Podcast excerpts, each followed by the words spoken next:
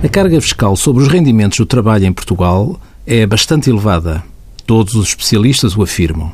E as empresas recorrem cada vez mais à atribuição de benefícios que não penalizem fiscalmente os seus colaboradores.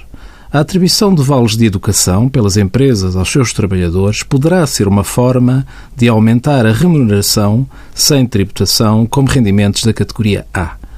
Vales infância até aos 7 anos de idade não têm limite fiscal, pese embora tenha de existir razoabilidade na sua atribuição.